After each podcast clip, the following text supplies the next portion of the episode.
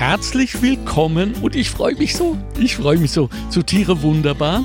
Ja, es geht auch diesmal wieder über Hunde, aber all jene, die sich gemeldet haben bei uns und äh, zu Recht moniert haben, dass es doch nahezu ausschließlich um Hunde geht, mea culpa. Denen sei gesagt, demnächst gibt es eine Erweiterung in Richtung Pferde. Aber darüber später. Jetzt geht es einmal mehr um Hunde. Nein, es wird wahrscheinlich eher um Menschen gehen, die mit Hunden zu tun haben und was das für diese Menschen, für die Hunde und vor allem für unsere Gesellschaft bedeutet. Ich äh, habe um sie gekämpft. Ich habe dann irgendwann den Mut gefasst, einfach sie anzurufen und siehe da, sie hat Ja gesagt. Bei mir zu Gast heute Birgit Braunrath. Sie hat die, äh, darf man das sagen, erfolgreichste Printkolumne über Tiere im Land. Guten Tag, Frau Braunrath. Hallo, danke. Ja. Ich freue mich sehr. Ich ja. hoffe, dass es so ist. Die Kolumne läuft schon, schon sehr, ne? sehr lange. Wie lang? Äh, neun Jahre wow. inzwischen. Und wow. ja, es ist, es ist wirklich beglückend, wo immer wir hinkommen, also die Daria, ja. Igel und ich, ja. Werden wir erkannt und wohlwollend angesprochen. Das ist ja im Journalismus nicht üblich. Also als, Ja. als, als Seite 1 Kolumnistin bekomme ich nicht immer wohlwollend Post. Aber- Aber als Hundekolumnistin werde ich immer sehr, sehr freundlich angesprochen, auf Spaziergänge eingeladen, ähm, mit Hundekeksen bedacht, die ich natürlich nicht selber esse, sondern meinem Hund gebe. Also das ist schon schön, ja. Also wenn es um Menschen geht, Ja. das ist ein guter Anknüpfungspunkt. Davon träumen wahrscheinlich die Leitartikler dieses Land, dass sie so geliebt werden, wohin sie kommen. Ja. Meistens. Sollen Sie sich einen Hund anschauen? Ja, genau. Seid ja selber schuld, Jungs und Mädels. Ja, also gut. Äh, neun respektive zehn Jahre ist natürlich eine gewaltige Zahl. Um äh, alle, die sich jetzt wirklich noch fragen sollten, wo schreibt sie denn Schande über euch? Das weiß man doch im Kurier. Ja, Äh, immer sonntags. Immer sonntags. Genau. In, im, im, Im Magazin. Früher war das in der Beilage Ja. Mein Sonntag und nun ist es im Hauptblatt und das ist eine Kolumnenseite, die teile ich mit Paradox, das ist die Hufnagel-Kuhn. Ah ja, die zwei. Genau. Einsichten ja, ja, in eine wirklich, wirklich lesenswerte Ehe. Und dann gibt es den Domfahrer Toni Faber und dann gibt es auch immer noch eine Kabarett-Kolumne rechts unten und die Daria. Schön, schön. Eine, eine lesenswerte Beziehung, das habe ich auch noch nie gehört. Äh, lebenswerte habe ich schon, aber lesenswerte. Gut, äh, alle kämpfen um irgendeinen Platz in der Welt. So, also der äh, Kurier lässt die Hunde leben, gibt ihnen eine Stimme. Ich habe es jetzt nicht recherchiert, aber äh, gibt es andere noch im, im Land? Printkolumnen über Hunde?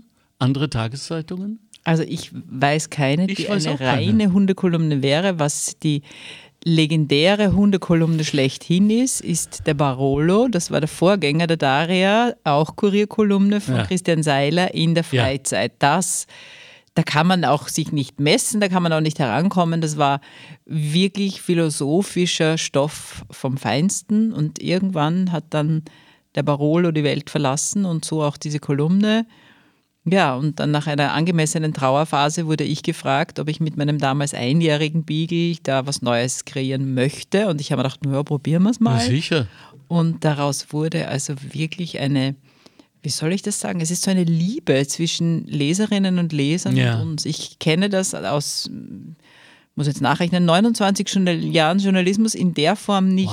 Also, dass das so verbindend ist, dass Ja. die Menschen mir schreiben, wenn es ihrem Hund schlecht geht, wenn sie heute, gerade bevor ich hierher gekommen bin, war auf der Post, Ja. treffe einen, einen Bekannten, der ruft mir nach, ich habe den Pino einschläfern lassen müssen. Ei. Und das ist so, es ist so, so verbindend und Ja. gleichzeitig kann man so mitfühlen. Also Ja. dieser Hund hatte, um das nur kurz aufzuklären, einen Herztumor und ist laufend, so hat er mir erzählt, mit einem Stock im Maul, also mit Stocki laufend, einer Mhm. Katze hinterher einfach umgefallen.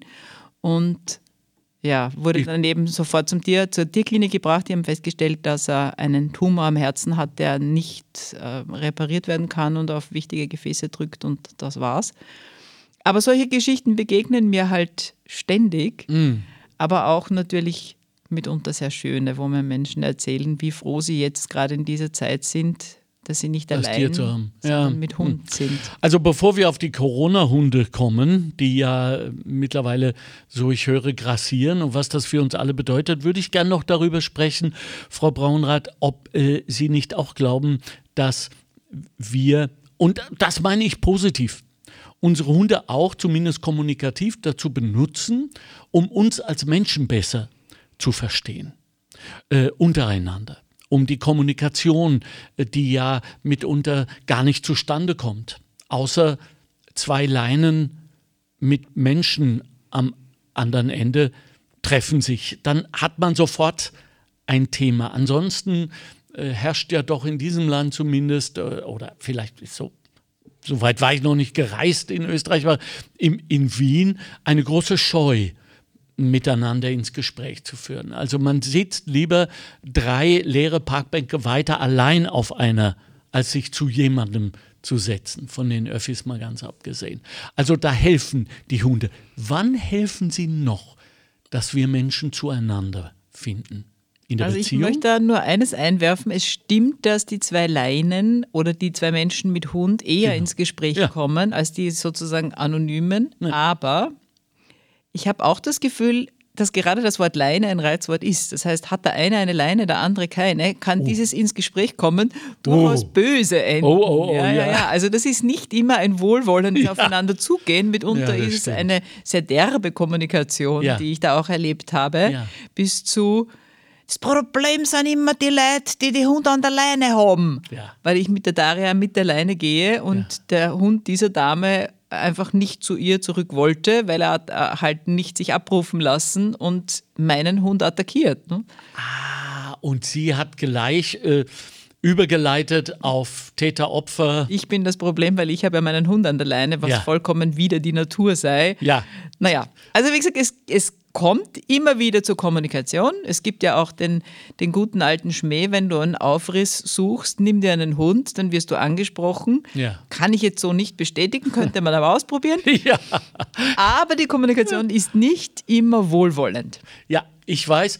Hängt das damit zusammen, dass viele äh, von uns Hundbe Hundebesitzerinnen gern den Hund auch so als hm, Verlängerung, als eine Art repräsentative äh, Ausdrucksform ihrer selbst, ihrer Persönlichkeit, ihres Charakters nehmen? Es gibt ja so eitle Hundebesitzer. Ja, ja, die haben auch dann den entsprechenden Hund. Also ich möchte Genau. jetzt hier keine Rassismen pflegen oder auch nicht Rassen über Hunde. Aber ich habe mal ein Interview mit Kurt Kottreschall, dem damals Wissenschaftler des Jahres, geführt. Ich weiß nicht, was, 2016, da müsst ihr jetzt nachschauen. Und der hat schon bestätigt, was man immer wieder äh, sieht, dass der Mensch sich einen Hund nimmt, der ihn in gewisser Weise spiegelt. Ja. Im Außen wie im Innen. Ja. Also, dass sie diese Mastiffartigen, die Boxer, die eher zu den Boxergesichtigen Ja. gehen, dass das aber auch sich im Charakter widerspiegelt. Warum jetzt ausgerechnet ich den renitentesten oder wie man sagt, erziehungsresistentesten Hund genommen habe, den Beagle, weiß ich nicht. Aber ich war schon lange sehr verliebt in Beagles, bevor ich überhaupt je einen Hund hatte. Woher kam das? Gab es Das, ein ja, es war ein Ereignis? Schlüsselerlebnis. Ah, denke ich mir. Ja, ich war mit meinem damaligen Mann in der Mödlinger Fußgängerzone unterwegs. Es muss Jahrzehnte her sein. Und eine Frau geht mit einem jungen Beagle-Mädchen neben uns und dieser Hund will ständig zu mir. Und die Frau war dann also schon sehr, sehr böse und hat gesagt, Cindy, Cindy, her da. Und ich habe mich in diese Cindy einfach verknallt. Auf der Stelle. Wow. Und der Ex-Mann damals, mit dem ich unterwegs war, hat das mitbekommen, hat mir einen wunderschönen Stoffbiegel namens Cindy geschenkt. Die habe ich heute noch, die Cindy. Nett. Und irgendwann kamen dann die gemeinsamen Kinder auf die Idee, dass sie ohne Hund nicht länger leben könnten. Ich bin eher so erzogen, dass man vor Hunden Respekt bis Angst hat. Ja. Also die Cindy aus Stoff war okay, aber einen leibhaftigen Hund habe ich mir nicht zugetraut. Sie haben mich dann sehr, sehr lange ähm, auf durchaus geschickte Art und Weise manipuliert und irgendwann habe ich das rausgerückt, warum ich diese Cindy habe und dann haben sie gesagt, na, wir müssen ja keinen Hund nehmen, aber einen Beagle könnten wir nehmen. Funktioniert das denn, dass man ihnen die, ähm, den Schwur abnimmt, aber ihr kümmert euch wirklich? Ja, ja, ich habe das noch in schriftlicher Form. Also oh. die Tochter heute 19 war damals ein Volksschulkind und hat in krakeliger Schrift geschrieben, ich werde jeden Morgen vor der Schule mit Daria zumindest in den Park gehen. Also unterschrieben, alles mit Datum und es ist niemals passiert. So. Jetzt sind sie beide, also beide Kinder inzwischen in Wien, studieren, sind ausgezogen und ja, der Hund bleibt einem. Das Beruhigende an dieser Geschichte ist ja, dass ihre Tochter irgendwann mal äh, so der Himmel will auch Mutter wird, mhm. dass ihre Tochter selbstverständlich auch einen Hund mhm. haben wollen wird dass sie wahrscheinlich, wie sie es von ihrer Mutter gelernt hat, sich abzusichern, ein schriftliches Bekenntnis von dieser ihrer Enkelin dann fordern ja. wird und genauso einfahren wird wie also, sie. Dann komme ich gerne wieder zum Podcast ja. und erzähle das. Ja, genau. Ich habe nur das Gefühl, dass meine Tochter da ein bisschen konsequenter ist als ich. Also sie hat mir ah. dann auch schon, schon äh, immer wieder erzählt, dass ich diesen Hund besser zu erziehen habe und dass das so nicht geht und die Daria sei sehr unerzogen. Und irgendwann habe ich gesagt, du, ich meine, du kannst nicht mir ständig sagen, ich soll dich in Ruhe lassen, wenn ich auch nur versuche, dich zu erziehen. Aber beim Hund kann es nie genug Erziehung mhm. sein. Mhm. Daraufhin hat sie damals gesagt, Mama, ich bin zwölf. Es zahlt sich nicht mehr aus. Ich bin zu alt, um erzogen zu werden. Wow. Also auf eine gewisse Weise können Sie sehr stolz sein auf Sie. Ja, ja, das bin ich. Also mit zwölf ist das ein ordentlicher Spruch. ja, das war so. Ja, also äh, äh gut. Also heute ist sie 19. Wir hatten vor kurzem ein Familienessen und die Kinder haben den Geschirrspüler eingeräumt und der Sohn war der Meinung, die Daria dürfe die Teller abschlecken, die sie hineinstellen. Die Tochter ah. hat gesagt nein oder war es umgekehrt? Na, sie hat gesagt, lass ihn und der Sohn hat gesagt nein. Und daraufhin hat sie gesagt, du, dieser Hund ist über zehn Jahre alt. Was sollen wir sie denn jetzt noch erziehen? Ah, das scheint wirklich sich zu einer Philosophie gereift zu haben. Das beschäftigt sie. Von der Tochter. Ja. Lesen Ihre Kinder die Kolumnen? Na, ich glaube nicht. Mhm. Also wenn ich mal ein Foto verwende, wo sie drauf sind oder beim Buch, okay. ein Beagle namens Daria, sind natürlich einige Bilder drin aus der Zeit, wo wir die Daria bekommen haben. Dann frage ich sie vorher. Ja. Aber ich glaube, meine Kinder sind grundsätzlich eher online als Printleser. Ja.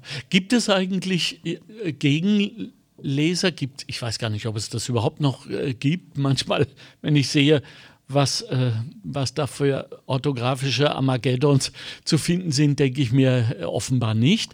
Äh, sind sie in irgendeiner Weise überprüft? Werden sie kontrolliert oder dürfen sie schreiben, was sie wollen? Also ich darf einmal prinzipiell schreiben, was ich will. Okay. Sonst wäre ich, glaube ich, auch keine Kolumnistin mehr. Also mhm. ich schreibe auch auf der Seite 1 des Kurier Glossen seit 1996. Okay. Und ich schwöre, es hat mir nie irgendein Eigentümer oder einer der zahlreichen Chefredakteure, die wir seither hatten, auch nur eine Empfehlung gegeben, was ich schreiben oder nicht schreiben soll, was mir die Leser gerne in Abrede stellen in E-Mails. Also sie sind ja ferngesteuert oder. Also das ist tatsächlich so, ich schreibe, was ich will. Was allerdings die Fehler anlangt, hatten wir natürlich, als ich 92 in den Kurier kam, wirklich diese noch mit Ärmelschoner arbeitenden, sehr geschätzten Korrektoren. Da hat man sich auch nicht widersprechen getraut. Mhm. Mhm. Die sind dann irgendwann ausgelaufen. Dann hat es die Schlussredaktion versucht, die eigentlich für die Abwicklung der Seiten ja. zuständig ist, alles zu lesen. Ja. Dann hat man versucht, es in den Ressorts sozusagen A schreibt, B liest gegen naja, wir sind jetzt mehr oder weniger gelandet bei der elektronischen Kontrolle, beim Rechtschreibprogramm, mhm. das oft wirklich kuriose Vorschläge macht. Ja, allerdings. Also der Einzige oder die Einzige, was mich ähm, nach dem Schreiben kontrolliert, ist diese Rechtschreibüberprüfung und dann liest wahrscheinlich noch irgendein Kollege oder Kollegin drüber, bevor es in Druck geht. Aber wenn ich einen Fehler mache, geht er manchmal tatsächlich durch bis in die gedruckte Ausgabe und das weiß ich dann spätestens Sonntag früh, wenn mein Mann beim Kaffee sitzt, weil der ist der größte Korrektor und okay. er sagt, du darfst einen Fehler. Haben Sie sich ihn deshalb ausgesucht? Uh, darf ich über das nachdenken? Ich sag's später. Gern, ja, gut. Ja. Aber das sind ja gewisse Charaktere, auf die man sich dann auch verlassen kann. Nicht? Das ist ja was Feines. Zurück ähm, also zu, zu, zu Ihrem Beruf. schon, ich habe einen jungen Mann kennengelernt, vor kurzem, äh, der, der Sohn eines Geschäftspartners. Ähm, ich glaube, der ist jetzt so äh, 17 und sage ich, na, weiß jetzt endlich, wo es lang geht und er ruft mir schon entgegen, Journalismus, ich werde Journalist, als hätte er eine eine Erleuchtung gehabt, dass es, äh, dass es das gibt, diesen Beruf, und war dann ganz enttäuscht, weil ich so enttäuscht war. Weil ich gesagt habe, ich verstehe diesen Beruf nicht mehr. Warum willst du das machen? Weil mh, hm, die Zeitungen sterben, verzeihen Sie dieses Klischee, aber die Zahlen sagen es. Ähm, und äh, im Netz, wo es jetzt abgeht, ist jeder ein Journalist. Also wo siehst du dich da? Und der sagte etwas sehr, sehr Kluges, nämlich, dass er gesagt hat, ich entscheide mich jetzt mal zu schreiben. Und wenn ich dann schreibe, dann werde ich schon sehen, wo die Entwicklungen hingehen, bei dem Tempo, mhm. mit dem sich unsere Welt gerade verändert. Und da habe ich mir gedacht, wow, mit 17 habe ich im Gegensatz dazu nur noch Gauga gesagt. Also, die sind wirklich vorn, die Kids heute. Finden ja, das Sie nicht? finde ich toll. Also mit 17 wollte ich Stewardess werden, wurde das dann auch. Aber? ja. Au. Also vorher noch wollte ich Astronautin werden, da hat mich die NASA abgelehnt, dann wurde es halt Sie haben es wirklich versucht? Sie haben es versucht? Ich, ich, hätte so gern. Ja. Aber ich war in Physik so uninteressiert. Äh, lassen Sie mich so sagen, es ist manchen Medienmarken durchaus gelungen, sich auch in dieser neuen äh, Stromwelt zu etablieren. Ich habe ja. gestern wieder eine sehr interessante Geschichte gelesen über äh, die rasanten Wachstumszahlen, zufälligerweise bei Kurier Online im vergangenen Jahr. Mhm. Das heißt, was ich sehe, ist einerseits, dass Medien und ihre Message extrem in Zweifel gezogen werden, dass man sich manipuliert fühlt und nicht glaubt, was in der Zeitung steht, mhm. zum einen. Zum anderen aber, dass man sehr wohl nach verlässlichen Nachrichten sucht. Das sind diese zwei Pole, zwischen ja. denen wir uns bewegen. Ja. Und wenn diese Suche nach verlässlichen, verbrieften Nachrichten in dieser Welt der Blasen und der Verschwörungstheorien mhm. und des Unfugs, wenn diese Suche stärker wird, könnte ich mir für den jungen Mann durchaus vorstellen, dass er sehr gefragt sein wird, wenn er recherchiert, nachcheckt und wirklich das schreibt, äh, was wahr ist. Ich weiß, das Wort wahr ist mittlerweile in Verruf geraten, aber es gibt schon noch gewisse Dinge, auf die wir uns einigen können, auch wenn sie in Abrede gestellt werden. Ich nenne jetzt keine Beispiele und, oder die, das klassische Klischee, ist die, ist die Erde eine Scheibe? Äh, oder ein Vanillekipferl habe ich neulich geschrieben. Man glaubt ja mittlerweile alles Mögliche. Ja. Aber es gibt einfach Dinge, auf die muss man sich, wenn man halbwegs bei Verstand ist, einigen können. Und das erfordert Recherche, das erfordert oft auch eine Übersetzerfunktion. Das heißt, wenn ich mir jetzt als Journalistin die Mühe mache, mich in eine mikrobiologische Fachdiskussion zu äh, verwickeln und das mir wirklich erklären zu lassen, worum geht es bei diesen Impfungen, dann ist es meine Aufgabe als Journalistin, es so zu bringen, dass es auch der Nicht-Mikrobiologe, nämlich der Leser, die Leserin versteht. Also sprich diese Übersetzerfunktion, die Recherchefunktion, die Check- und Recheck-Funktion.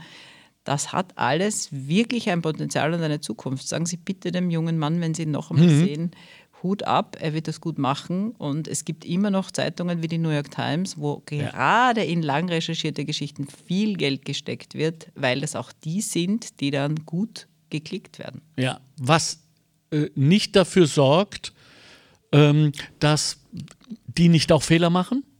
Aber mhm. da gibt es eben eine ganz andere Fehlerkultur.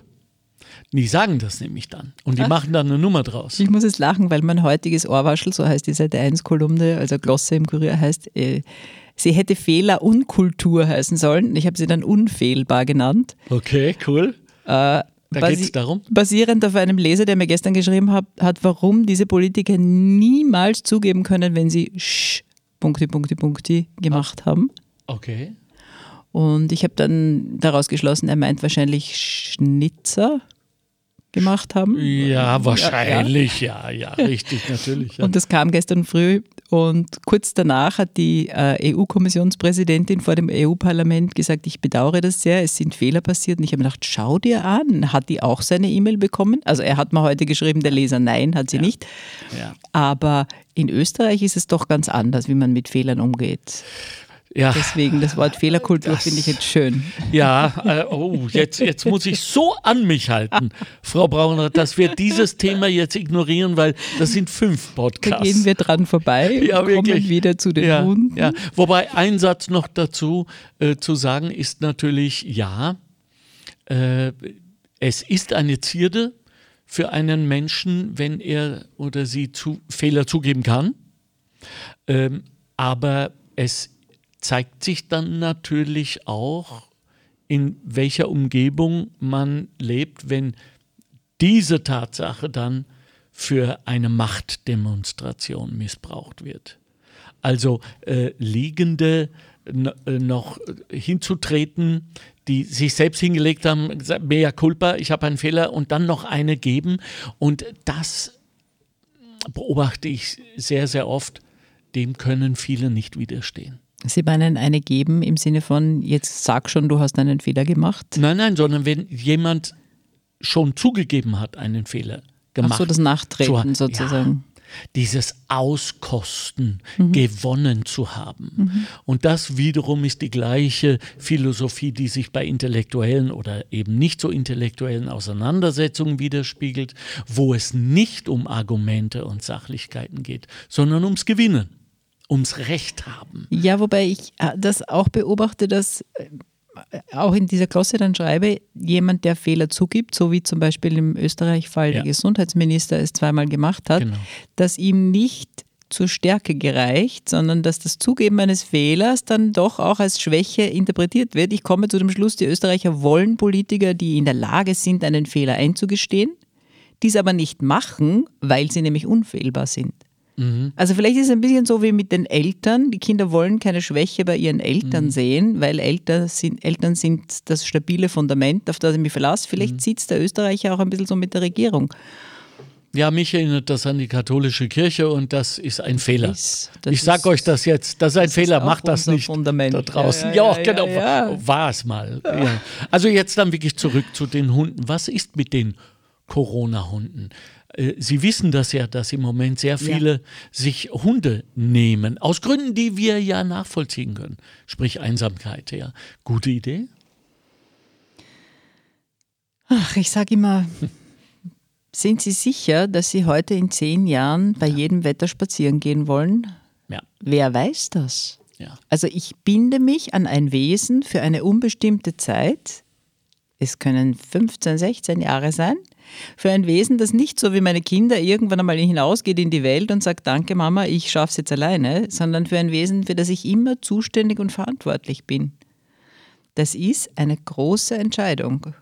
Eine sehr große Entscheidung. Und ich sehe halt jetzt schon noch vor dieser Welle der, wie Sie sagen, Corona-Hunde, dass viele Menschen sich spontan für einen Hund entschließen oder entscheiden, dann versuchen irgendwie mit dem Dog-Sitter das abzufedern. Also geht halt jemand anderer mit dem Hund und irgendwann kommt man dann drauf, man trennt sich und keiner will den Hund oder man übersiedelt und kann ihn nicht mitnehmen oder will ihn nicht mitnehmen. Oder eine hat mir mal eine sehr nette Dame an sich, aber mit Hunden nicht ideal, hat mir gesagt, der hat uns die Biedermeier-Möbel angefressen.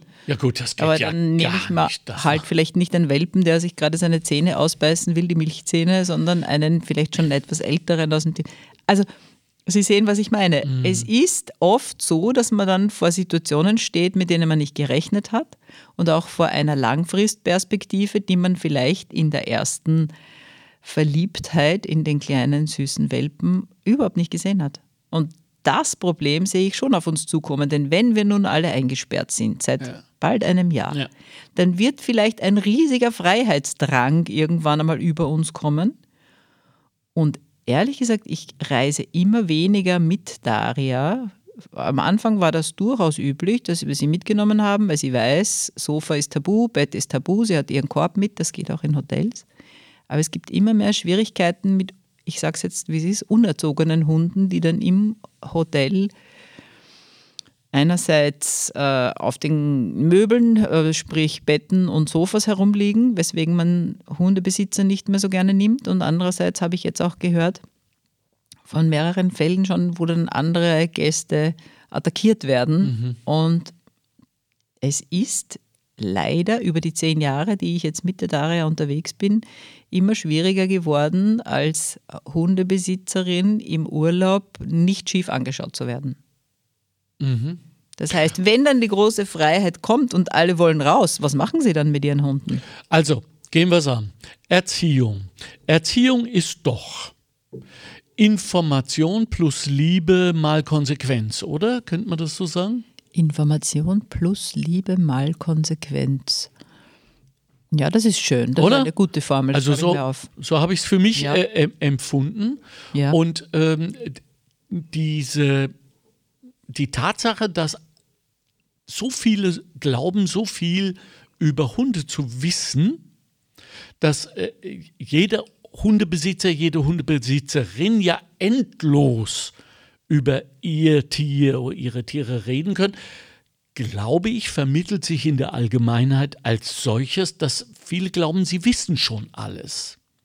Und ich weiß es ja aus dem Verein, wo ich bin, dem Hundeverein, ähm, dass wir gar nichts wissen, das uns Menschen geht das ja auch so, aber äh, dass das wirklich auch harte informative Arbeit ist also Hunde im Allgemeinen, dann meine Rasse, dann der, äh, jede einzelne Situation, in die wir kommen, hat ja quasi eine eigene Geschichte und ein, einen eigenen Rücklauf. Also wenn es da schon mal hapert, ist es schlecht.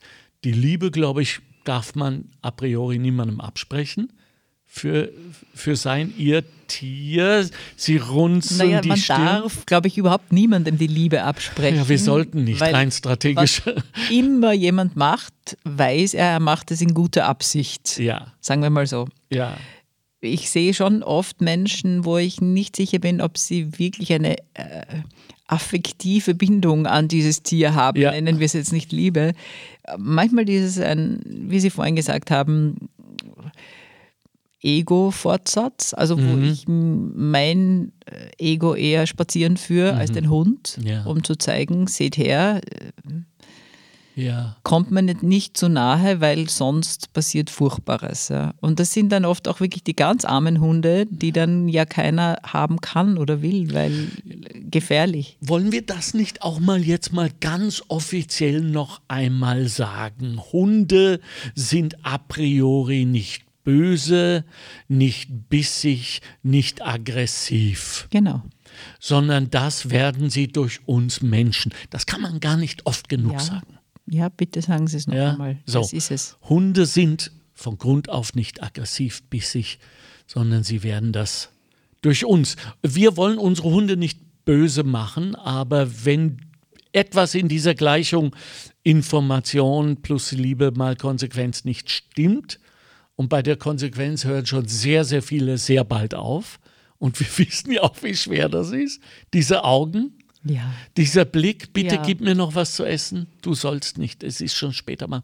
Bitte gib mir noch was, nur ein wenig. Was glauben Sie, wie es mir mit meinem Beagle geht? Der oh, Beagle Mann. ist so gezüchtet, dass er keine Fresshemmung genau. hat. Es geht endlos, oder? Also es geht bis äh, zum Koma, glaube ich, Stell wenn man sie nicht... Dabei, dabei erwischt. Und also das, das Schlimmste war mal eine Erdnussbutter-Schokoladetorte, war eine Geburtstagstorte, die eine Freundin für ihren Sohn gemacht hat. Und während wir drinnen aßen, hat die Daria Nein. draußen diese Torte gefunden. Sie war Gott sei Dank noch jung, hat ich weiß nicht, ob die halbe Torte verputzt, ehe wir sie gefunden haben. Es war ein wirklich, also Leberverhärtung und also war eine ganz schwierige Situation. Also ich kann nur sagen, die zweite Hälfte haben elf Leute nicht geschafft zu essen. So sättigend war das Ding, ja. Und sie hat für sie elf. Hat eine, ja. Also man muss schon sagen, dass ähm, Konsequenz mitunter lebensrettend sein kann bei Hunden. Ja, ja. ja. Halten Sie Hunde für beispielhaft in Sachen Erziehungskompetenz, um auf Kinder vorzubereiten? Also das ist ein ganz gefährliches Terrain, auf das wir uns da begeben. Es gab yeah. vor kurzem diese, diese riesen äh, Empörungswelle, weil RTL eine Sendung geplant hatte, musste dann auch nach einem nach der ersten Folge, soweit ich es bis jetzt sehe, abgebrochen werden, weil die Empörung zu groß war. Und zwar ging es darum, dass man Hunde und Babys ähnlich erzieht. Oder das sagen wir mal so, die Erziehung oder die Konsequenz beim Hund, auch beim Kleinkind oder so in der Art. Mhm. Ja. Also mhm. es wurde eine, wie auch immer, eine Analogie hergestellt, mhm. was die Menschen auf die Barrikaden getrieben hat. Weil? Weil es nicht sein kann, dass Menschen mit Tieren verglichen werden. Das war so der, der Sukkus. Ja. Okay, aber. Ich kenne aber durchaus Menschen, die, die dieses tun und äh, sagen, Konsequenz ist Konsequenz und dabei ist es eigentlich egal, ob das mein Kind oder mein Hund ist. Ich sage noch einmal Vorsicht, da begibt man sich auf wirklich glattes Terrain und da liegt man schnell mal auf der Schnauze, um in der Hundesprache zu bleiben. Ich sage Ihnen, woher meine Frage kommt. Ich habe festgestellt, und ich bin ja äh, ein relativer Novize, was Hunde angeht. Also Aki und ich leben jetzt seit äh, dreieinhalb Jahren zusammen und ich habe in, in den Zeiten, wo ich äh, jetzt Single war, äh, festgestellt, dass es am Abend eine Situation gegeben hat, die ich nie, nie, nie so erwartet hätte. Und vor allem äh, hätte ich diese Brillanz, mit der ich eine emotionale Erfahrung machen durfte, dort nie vermutet. Nämlich jene, dass ich äh, zu einem bestimmten Zeitpunkt am Abend dann im Bett lag, wahnsinnig froh war, dass alles erledigt war, dass ich auch das dritte Mal erfolgreich mit ihm draußen war, äh, dass er jetzt, und die haben ja so eine Art zu atmen, und, und wenn sie sich dann hinlegen, dieser erste große Schnaufer, so jetzt ist alles gut, das war für mich so wichtig. Das war, nach diesem Schnaufer war ich so glücklich und selbst so beruhigt, dass ich gesagt habe, so, und jetzt habe ich eine oder zwei Stunden nur für mich. Und da wurde mir klar, was alleinerziehende Mütter mitmachen.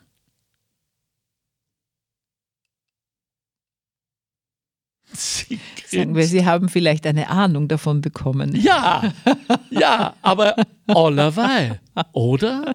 Ich meine, wir, wir haben ja sonst keine Ahnung, außer die, die alleinerziehenden Väter natürlich, aber für uns Männer, würde ich mal sagen, ist das maximal intellektuell begreifbar, aber emotional bin ich dem noch nie so nahe gekommen wie in diesen Situationen. Und ich glaube, darauf können wir uns einigen, dass es sozusagen eine emotionale ja. Annäherung ist, ja. dass man aber schon dazu sagen muss, dass, dass dieser Hund nicht im Homeschooling ist seit einem Jahr, dass er nicht äh, den ganzen Tag äh, sozusagen beobachtet werden muss, ob er eh nicht äh, zwölf von 14 Stunden am iPad verbringt und dabei die schlechten Seiten schaut, die er nicht schauen sollte, ja. dass man jetzt vielleicht mit ein bisschen Hundefutter und ab und zu Tierarzt ganz gut durchkommt und nicht auch noch den äh, Skikurs ist momentan das falsche Wort, aber alles andere, was ja, da so. Also ja. ich, ich glaube, dass man, dass man an die alleinerziehenden Mütter als alleinerziehender Hundevater. Hundevater nur äh, mit einer Ahnung herankommt, sagen wir so. Aber deswegen. Aber ich kann das Gefühl nachvollziehen. Sie, Sie verunsichern mich jetzt. Deswegen ist es doch trotzdem gut, dass ich das so empfunden habe, oder? Da habe ich doch wenigstens irgendeine Art von Richtwert in mir selbst, wenn, wenn ich darüber spreche. Und ja, wir müssen ja darüber sprechen. Ich möchte das jetzt folgendermaßen beantworten. So. Wären wir jetzt hier auf Twitter, okay. würde ein massiver Shitstorm auf sie herabprasseln und sie würden nicht mehr aufstehen, weil sie nicht mehr aufstehen könnten, weil okay. das zu schwer auf ihnen lasten würde. Wirklich wahr? Ich bin nicht auf Twitter und ich bin auch nicht dafür, diese extremen Maßstäbe anzulegen. Das heißt, ich kann es schön finden, dass Sie sagen, ich habe mich emotional dieser unvorstellbaren Situation genähert über mhm. meinen Hund. Mhm. Und ich finde es vor allem lustig, dass Sie dieses Schnaufen so und auch dieses Oh, sie sich ja. das, wenn die als Körbchen kuscheln, dass sie das ja. so, so bildlich schildern, weil ich kann es nachempfinden. Die Daria ist jetzt eben, wie gesagt, schon über zehn und da wird das Schnaufen und gleichmäßige Atmen dann zu einem sehr lauten Schnarchen. Ah, okay. Weiß ich nicht, wie das dann bei Aki sein wird. Ja. Also bei ihr hat sich das über die Jahre gesteigert. Okay. Äh, es ging sogar mal so weit, dass wenn sie im Wohnzimmer schläft, ich sie durch die Wand ins Schlafzimmer schnarchen gehört habe. Und wenn sie bei uns im Schlafzimmer schläft, hat sie auch ein Körbchen, dann ist es wirklich laut, aber es ist so ein beruhigendes Geräusch. Ich würde ein ähnliches oder ein anderes Geräusch in dieser Dezibelstärke nie dulden, aber beim Hund ist es etwas, alles ist gut, alle sind zu Hause, alle sind zufrieden und da ist es fast einschläfernd und nicht aufweckend.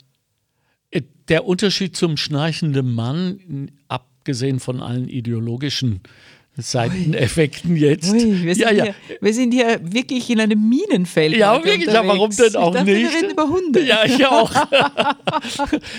Ist ja wohl der, dass, äh, dass Hunde kein Apnoe-Schnappen haben. Ne? Also, Absolut, ja. Wir, wir machen uns ja dann Sorgen, oder? Ja, ja, natürlich. Und dann, dann, dann klopfe ich und dann schüttel ich und lebst du noch und atmest du Genau. noch. Und, Ja, und ja, dann- ja. Also, Da- Der Unterschied, und der, der soll uns auch bleiben. Ähm, die, die Hunde, die der, der Einsamkeit entgegenwirken sollen, sind die arm oder kommen sie, sie da ihrer Bestimmung nach? Ich glaube, dass sie im ersten Moment gar nicht arm sind. Mhm. Ich, ja, im Grunde ist es wohl so etwas wie ihre Bestimmung, wenn man bedenkt, warum äh, Menschen die Hunde gezähmt haben. Also wenn, wenn man sich das geschichtlich anschaut, dann ist es schon auch nicht nur die Hütefunktion oder die Jagdbegleiterfunktion, dann ist es auch die mh, Funktion des Kompagnons, ja, der, der Gesellschaft, ganz sicher. Es gab ja dann auch die Gesellschaftshündchen äh, bei Hofe und so. Also ich glaube im ersten Moment, und wir wissen alle nicht, wie lange es jetzt mit den, mit den Lockdowns weitergehen wird, wird es diesen Hunden gut gehen. Meine Sorge ist, wie schon gesagt, wohin mit ihnen, wenn es dann auf und raus und in die Freiheit heißt. Weil haben diese Hunde überhaupt gelernt, allein zu bleiben? Das muss ich schon sagen, das habe ich mit der Daria von Anfang an geübt. Ich gehe mal fünf Minuten aus dem Raum, ich gehe zehn Minuten aus dem Raum. Einfach dieses Lernen, der Mensch, auf den ich mich beziehe und der sozusagen meine Lebensversicherung ist, der kommt wieder, auch wenn er aus meinem Sichtfeld verschwindet. Das ist für den Hund nicht leicht. Und wenn jetzt in der Pandemie meine Menschen immer da sind, wie soll ich dann als Hund verstehen, dass sie jetzt weggehen und wiederkommen werden? Das ist viel verlangt. Kluge, äh, äh, kluges Beispiel, genau. Also wir konterkarieren im Moment unsere eigenen Erziehungsmaßnahmen, notgedrungenermaßen, Ja. und äh, hauen äh, das ganze Glaubensgerüst unserer partnerschaftlichen Tiere zusammen, ja, es ist ein oder? bisschen egoistisch, Ja. wenn man es runterbricht. Der Mensch ist nicht gern allein und möchte Gesellschaft. Dass er sich diese Gesellschaft dann aber auch viele Jahre holt, das wird man sehen. Ich glaube, dass es für viele einfach bereichernd ist und dass es eine, eine schöne Partnerschaft sein wird. Aber ich bin mir nicht sicher, ob das, ob das bei allen so sein wird. Haben Sie je über einen zweiten Hund nachgedacht? Nicht im Ernst. Ja, ich meine ich bin ja schon überhaupt ernst. kein Hundemensch in dem Sinn. Also mir ist das einfach passiert und so wie einem ein Hund passiert, passiert einem dann auch die Liebe zum Hund und ja, Ja. wir gehören einfach zusammen, aber ich könnte mir eine, eine, einen anderen Hund an Darias Stelle gar nicht vorstellen. Mir geht es ähnlich. Ich will mir das auch nicht vorstellen. Ich weiß aber, dass die meisten, die mal mit Hund angefangen haben, dann auch nichts sein lassen können. Naja, ist ja auch ein Fitnessprogramm. Man stellt sich das mal vor. Ich gehe jeden Tag zumindest vier, manchmal sechs, sieben, acht, zehn Kilometer. Ja. Würde ich das nicht mehr machen, wo käme ich denn hin? Ich könnte ja, Ja. nichts mehr essen. Ja, richtig. Oder endlich am Laufband wie ein Hamster, wer weiß. Ja, also das, da ist mir schon der Hund der liebere Zwang, mich zu bewegen. Und der gesündere. Ja, wahrscheinlich auch. Und der Die gesündere. Luft ist frischer im Wald als auf dem Laufband. Ja. Kinder und Hunde. Ich meine, Sie haben es ja erlebt, ne? Also auf der einen Seite ähm, sind da die Kinder, denen wir etwas lehren müssen, zu sagen, hey, Verantwortung, Leute, ja, plus Liebe, plus Konsequenz. Und auf der anderen Seite ähm, die wie sollte man das sagen? Ähm, also die Eifersucht, gibt es da von der einen oder anderen Seite etwas? Ist der Hund eifersüchtig auf die Kinder jemals gewesen, Daria jemals eifersüchtig gewesen oder umgekehrt? Also allgemein gesprochen empfiehlt ja. man eher nicht, dass man zuerst einen Hund ins Haus holt und dann ein Baby bekommt. Da Richtig. könne es zur Eifersucht Richtig. kommen. Das weiß ich jetzt nur aus der Theorie. Mhm. Aus der Praxis kann ich sagen, Daria und Eifersucht ja, absolut, aber nicht was die Kinder betrifft, sondern da geht es um den Mann. Also mhm. wir haben beide genau. sozusagen denselben Lebensmenschen gewählt, genau. wir haben genau. beide denselben Traummann ja. und dem, mit dem möchte ich manchmal nicht tauschen. Ja. Er ist da wirklich in einer Zwickmühle, ja. weil die Daria ist in ihren Liebesbekundungen und vor allem auch in ihren Liebesforderungen wirklich sehr präsent und nicht abzuschütteln. Äh, und meistens erfolgreich. Na, was heißt meistens? Immer. Ja. ja, aber haben Sie es erlebt, dass es Beschwerden gab, dass der Hund mehr Liebe bekommt als ich als Partner? Ja, Beschwerden von meiner Seite natürlich. Nein, äh, von Ihrer Seite. Selbstverständlich, täglich. Ja, weil das ist ein Phänomen, mit dem hatte ich nicht gerechnet. Absolut. Ja, dass, dass es plötzlich heißt, äh, der Hund, der Hund, der Hund, äh, allerweil, äh, ich bekomme mal so viel Zärtlichkeit. Ja, das hat mir auch der Martin Rütter, der, der ja. deutsche Hundekabarettist und, und Hundetrainer, hat mir das mal in einem Interview erzählt, dass eines der Hauptprobleme sei, dass vor allem Frauen sagen, mein Mann ist zu mir rüde, ruppig bis abweisend und den Hund begrüßt er mit äh, Quietschen auf dem Bauch, äh, Rollen und, und, und Schlabberküssen. Hm. Ich verstehe es nicht. Was hm. hat sozusagen mein Hund, was ich nicht hm. habe? Hatte er eine Erklärung? Hat er einen Weg? Ich glaube, er kann keine Erklärung haben, weil er ist ein Mann und dann müsste ja. er an den Punkt kommen, wo man sich emotional eher Liebe einem Wesen ausliefert, von dem man weiß, dass es mir bis in den Tod treu ergeben sein wird, mhm. als einem Wesen, wo ich nicht weiß, ob vielleicht in fünf Minuten eine Kritik kommen könnte. Der Hund ist ja kritiklos ergeben. Also ist es die Sprachlosigkeit des einen Partners gegenüber vielleicht nicht die Sprachlosigkeit, vielleicht ist es eine Art emotionale Reserviertheit gegenüber Lebewesen, bei denen ich mir nie ganz sicher sein kann, ob ich uneingeschränkt in allem, was ich tue, gut gefunden werde. Beim Hund kann ich mir da sicher sein.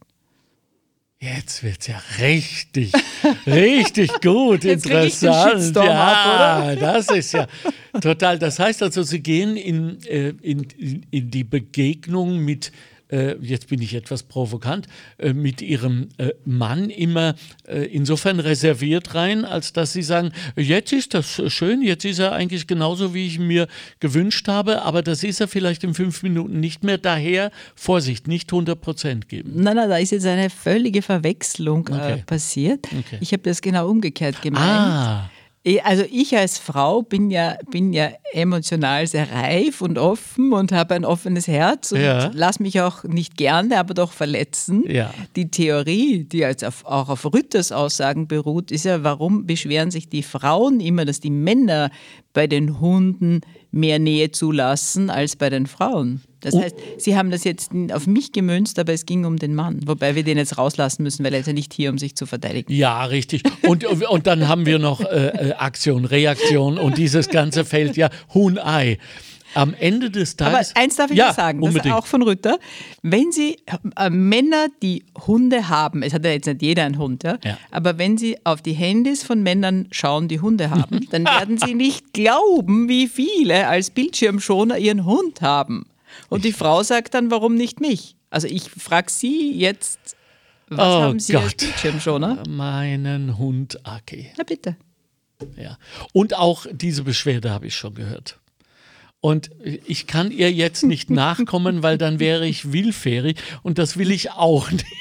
Also ja. ich glaube, ich habe mich auch lange beschwert über das. Ja. Und mein Mann hat jetzt ein schönes Waldfoto. Also er hat jetzt auf Bäume umgesattelt, ja.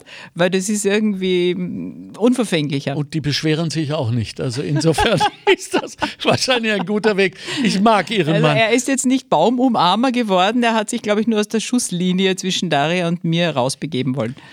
Ein kluger Mann. Bitte fragen Sie ihn, ob er zu mir ins Studio kommt, dass wir einen Podcast machen mit einem Mann, einer Frau mit Hund. Das, ja, dass, dass wir da auch mal ein paar Expertisen rausgeben, dass Männer, die jetzt so in diese Situation kommen, sich ein wenig vorbereiten können. Wir sind schon äh, durch, meine Liebe. Wir haben viel zu wenig über Hunde gesprochen, was einerseits von mir so geplant war und andererseits dafür äh, hoffe ich sorgen wird, dass wir nochmal zusammenkommen, weil es gibt da noch unglaublich viel zu besprechen. Bevor wir auseinandergehen, das Buch heißt Ein Beagle namens Daria. So ist erschienen im Amalthea Verlag. Ah, sehr gut. kurz nachdenken müssen. Amalthea, ja. Übrigens, liebe Hörerin, alle Pausen, die Sie jetzt in der vergangenen Dreiviertelstunde gehört haben, waren veritabel und echt und wir werden sie nicht herausschneiden. Sie sind aufgefordert, diese Pausen zu interpretieren und im besten Fall uns mitzuteilen. Das Buch hat auch viele Fotos, wo Sie dann, gebe ich jetzt zu, auch diesen Mann sehen können. Ah, ja. So ab jetzt. Wir haben ja dieses die Abenteuer gemeinsam gestartet und wir sind auch noch gemeinsam dran. Und es ist ein Abenteuer. Es ist immer ein Abenteuer. Es ist ein Abenteuer. Und zwar ein schönes. Ja. Nicht immer ein leichtes und ultimativ am Ende ein etwas trauriges. Ja. Aber so ist das Leben. Ja, das so. wäre wichtig, dass wir das alle uns einmal vergegenwärtigen. Ja. Ja, hm. richtig. Also bevor wir jetzt so über den jetzt Tod sprechen, nein, nein, das machen wir jetzt nicht, nein, nein. Ich sage vielen herzlichen Dank, vor allem für Ihre Kolumne, für, für die Art und Weise, wie Sie nicht nur den Tieren, sondern uns allen, die wir diese äh, dieses Zusammenleben mit den Tieren so lieben, eine Stimme geben. Und das sind so schöne, äh, lesbare und, soweit ich das überblicken kann, auch orthografisch richtige oh, äh, Weise binden. Grüßen Sie mir die Kolleginnen und Kollegen, die wacker dafür sorgen beim Wiener Kurier, dass dieses Medium nicht untergeht, dass wir weiterhin eine äh, bilaterale, friedliche Koexistenz zwischen Fakten und mhm. Vermutungen haben. Und äh, an, an, an Sie alle vielen herzlichen Dank, dass Sie uns zugehört haben und Sie sind in diesem äh, Bezug auch aufgerufen, selbst sich eine Meinung zu machen. Die Zeiten, in denen wir unsere Meinungen allen voran unsere politischen auf dem Silbertablett vorfermentiert präsentiert bekommen haben, sind endgültig vorbei. Jetzt ist die Zeit der Eigenverantwortung und des Lebens, des lebenslangen, äh, des lebenslangen Lernens angebrochen. Wobei uns unsere Hilfe, unsere Hunde enorm helfen, finden Sie nicht? Also ich habe von kaum jemandem so viel gelernt wie von ja. einem Hund. Einerseits in der Beobachtung ja. und andererseits in der Unmittelbarkeit. Das möchte ich noch erzählen. Unbedingt. Der Hund überlegt nicht, soll ich das jetzt äußern oder nicht? Er äußert es. Ja. Der Hund ist immer da, immer in der Gegenwart, immer präsent. Und dann habe ich einen Moment gefunden, wo die Daria nicht verstanden hat, was jetzt los ist. Und zwar habe ich mit meinem Ex-Mann ein Kabarettprogramm, das heißt Glücklich geschieden. Schön. Wir haben geprobt und kamen in dieser Probe sozusagen in Streit, weil das Teil des Stücks ist. Und die Daria ist fast verrückt geworden vor, vor Stress, hat uns angebellt und angeknurrt, wir sollen damit aufhören und uns wieder vertragen. Da habe ich verstanden, dass der Hund in seiner Unmittelbarkeit alles, wirklich alles nehmen und alles auch verarbeiten kann und auch wirklich von unseren Kindern, glaube ich, viel Kummer sich ins Fell streicheln hat lassen. Aber das Theaterspielen, das Vortäuschen von etwas, das nicht echt ist, das ist für den Hund nicht vorgesehen. Und das hat mir wirklich zu denken gegeben.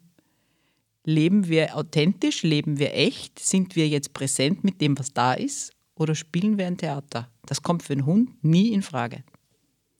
da könnten wir lernen, wobei als Theaterprofi würde ich sagen, bitte nehmt uns das nicht. Es wäre wichtig. Das Zen des Hundes. Danke Ihnen. Danke Dankeschön. für die Zeit, danke, dass Sie da gekommen, äh, dahergekommen sind.